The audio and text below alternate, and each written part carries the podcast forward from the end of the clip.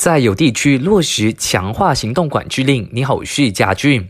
国防部高级部长纳杜斯里伊兹麦沙比利指出，从今天起，政府将在吉隆坡的布萨班达乌塔热以及吉隆坡批发市场附近的八个区域落实强化的行动管制令，直到五月三号。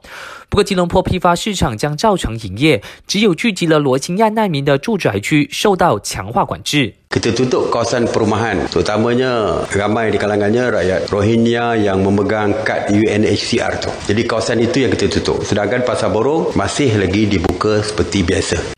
伊斯麦沙比利补充，卫生部这段期间将向当地居民进行新冠肺炎检测。 针对卫生部第一副部长拿督诺阿兹米违反行动管制令群聚用餐的案件，全国警察总长丹斯里阿杜哈密表示，警方已经完成调查报告，近期内会把报告呈交给副检察司，决定下一步行动。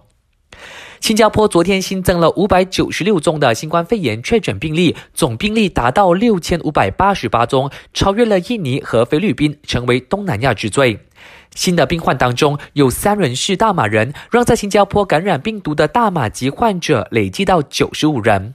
尽管新加坡政府已经下令民众外出时必须要戴口罩、保持社交距离，不过昨天还是有超过三百五十人因为违反禁令吃下罚单，创下执法单位单日发出最多罚单的一天。最后要提醒你，勤洗手、保持社交距离、留在家中才是防疫之道。我是嘉俊，感谢收听。